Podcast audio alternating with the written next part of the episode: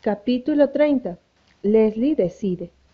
Un súbito brote de una especie virulenta de gripe en Glen y en el pueblo de pescadores mantuvo a Gilbert tan ocupado en las dos semanas siguientes que no tuvo tiempo para la prometida visita al capitán Jim.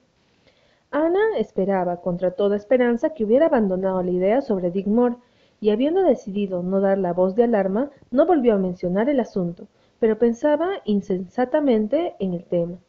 Me pregunto si sería correcto contarle que Leslie quiere a Owen, pensaba. Él nunca le dejaría entrever que lo sabe, de modo que su orgullo no sufriría, y a él saberlo podría convencerlo de dejar tranquilo a Dick Moore.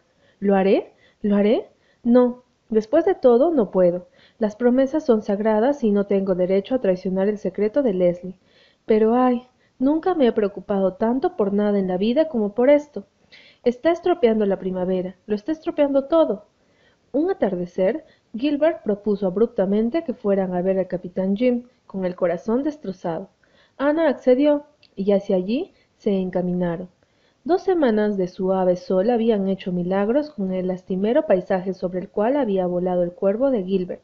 Las colinas y los campos estaban secos, castaños y cálidos, dispuestos a estallar en pimpollas y brotes.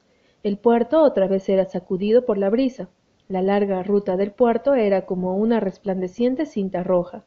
En las dunas unos cuantos muchachos, que habían salido a pescar, quemaban el grueso y seco pasto de los médanos crecidos el verano anterior. Las llamas flameaban sobre las dunas rosadas, arrojando sus llamas contra la oscuridad del golfo e iluminando el canal y la aldea de pescadores. Era una escena pintoresca que en otro momento habría encantado los ojos de Ana pero ella no disfrutaba de la caminata. Tampoco Gilbert. Por desgracia faltaba la usual buena camaradería y comunidad de gustos y puntos de vista. El hecho de que Ana no aprobara este proyecto se veía en el altanero porte de su cabeza, y la estudiaba cortesía de sus comentarios. La boca de Gilbert dibujaba el gesto de la clásica obstinación de los Bly, pero sus ojos se veían preocupados. Iba a hacer lo que creía su deber, pero estar en desacuerdo con Ana era pagar un precio muy alto. En suma, los dos se alejaron cuando llegó al faro, y a los dos les dio pena alegrarse. El capitán Jim guardó la red de pescar en la que estaba trabajando, y los recibió con alegría, a la luz penetrante del atardecer de primavera. Ana lo veía más viejo que nunca. Tenía el cabello mucho más gris y las fuertes manos temblaban un poco. Pero los ojos azules eran claros y firmes, y por ellos asomaba el alma leal, galante e intrépida. El capitán Jim escuchó en un asombrado silencio mientras Gilbert decía lo que había ido a decir. Ana, que sabía cómo el viejo adoraba a Leslie, estaba segura de que tomaría partido por ella, aunque no tenía muchas esperanzas de que este hecho influyera en Gilbert. Se sorprendió por lo tanto, más allá de toda medida, cuando el capitán Jim, lenta y penosamente, pero sin vacilar, dijo que su opinión era decírselo a Leslie. Ah, capitán Jim, no pensé que usted diría eso, exclamó en tono de reproche. Pensé que no querría que Leslie tuviera más problemas. El capitán Jim negó con la cabeza. No lo querría. Sé cómo se siente al respecto, señora Blythe, y sé cómo me siento yo, pero no son nuestros sentimientos los que tienen que guiarnos por la vida. No. Naufragaríamos con demasiadas frecuencias si hiciéramos eso. Hay solamente una brújula segura y debemos fijar nuestro curso según ella lo que es correcto hacer. Estoy de acuerdo con el doctor. Si hay una posibilidad para Dick, hay que decírselo a Leslie. No hay otra salida, en mi opinión. Bien, dijo Ana, renunciando, desesperanzada. Esperen a que la señorita Cornelia los coja por banda. Cornelia nos regañará antes y después, sin duda, admitió el capitán Jim. Ustedes, las mujeres, son criaturas encantadoras, señor Blythe, pero un poquito ilógicas. Usted es una señora muy educada y Cornelia no pero son como dos gotas de agua cuando se trata de lógica. No digo que haya nada malo en eso. Creo que la lógica es una cosa bastante dura. Ahora bien, prepararé un poco de té y mientras lo tomamos hablaremos de cosas agradables para calmar un poco nuestras almas. Al menos el té y la conversación del capitán Jim calmaron la mente de Ana hasta tal punto que no hizo sufrir tanto a Gilbert en el camino de regreso como había pensado, con toda deliberación. Hacer no hizo la menor referencia al asunto candente, sino que charló animadamente de otros asuntos, y Gilbert entendió que se lo perdonaba bajo protesta. El capitán Jim se ve muy frágil y doblegado esta primavera. El invierno Lo ha avejantado, dijo Ana con tristeza. Tengo miedo de que pronto salga en busca de la perdida Margaret. No puedo soportar la idea. Cuatro Vientos no será el mismo lugar cuando el capitán Jim salga a navegar, coincidió Gilbert. Al atardecer del día siguiente, Gilbert fue a la casa del arroyo.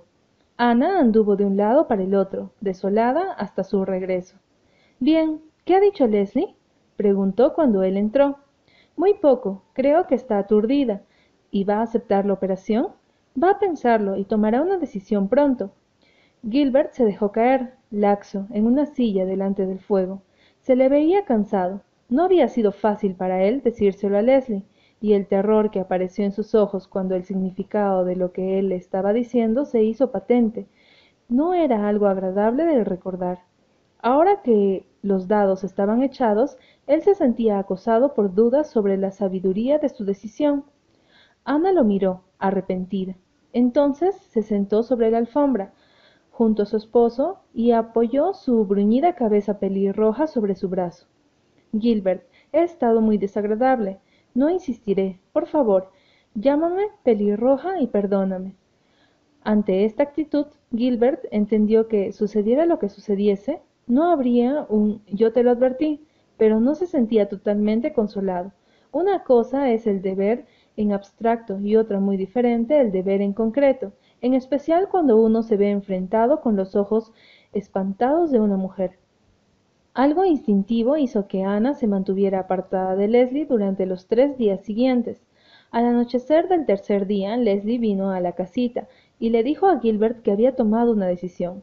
Llevaría a Dick a Montreal para que lo operasen. Estaba muy pálida y parecía haberse envuelto en su antiguo manto de retraimiento, pero sus ojos habían perdido la mirada que había atormentado a Gilbert. Se veían fríos y brillantes. Ella se puso a hablar con Gilbert de los detalles con claridad y precisión. Había que hacer planes y pensar en muchas cosas. Cuando Leslie tuvo la información que necesitaba, dijo que se iba a su casa. Ana se ofreció a acompañarla. Mejor no, dijo Leslie cortante. La lluvia de hoy ha humedecido mucho el campo. Buenas noches. ¿He perdido a mi amiga? murmuró Ana con un suspiro.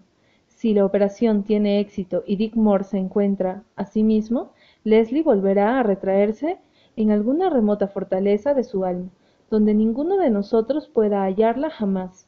Tal vez lo deje, dijo Gilbert.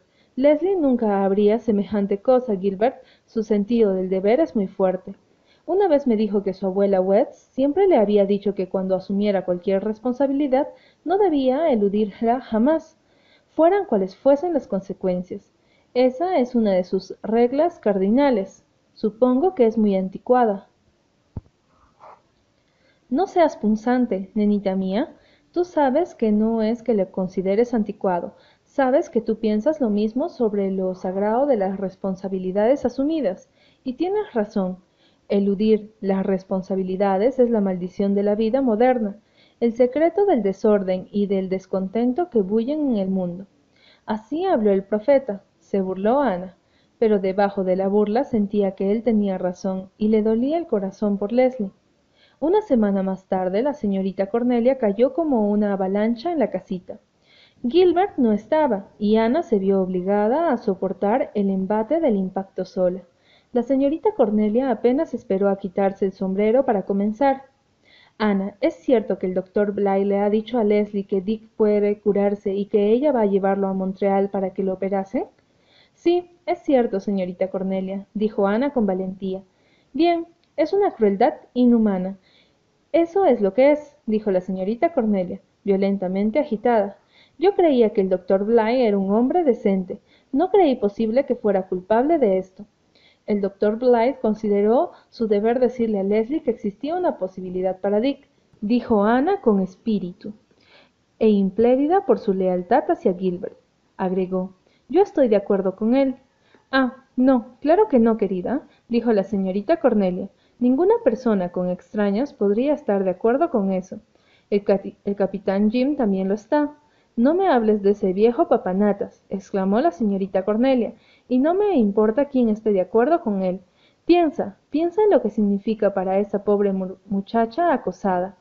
Lo hemos pensado, pero Gilbert considera que un médico debe anteponer el bienestar de la mente y el cuerpo de un paciente a cualquier otra consideración. Es típico de un hombre, pero no esperaba algo mejor de ti, Ana, dijo la señorita Cornelia con más pena que ira. Entonces procedió a bombardear a Ana precisamente con los mismos argumentos con los cuales esta última había atacado a Gilbert, y Ana valientemente defendió a su esposo con las armas que él había usado para su propia protección.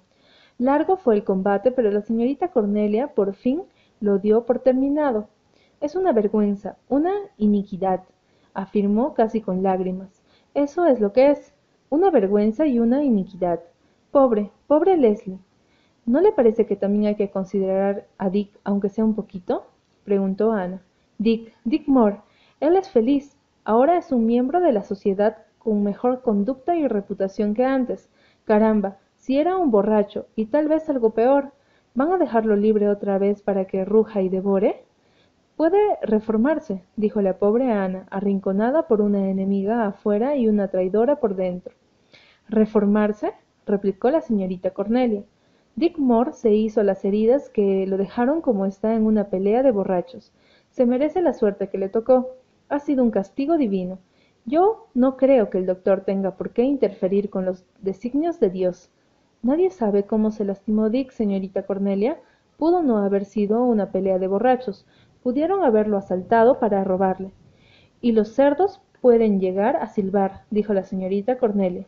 Bien, la esencia de lo que me dices es que el asunto está resuelto y es inútil hablar. Si es así, cerraré la boca.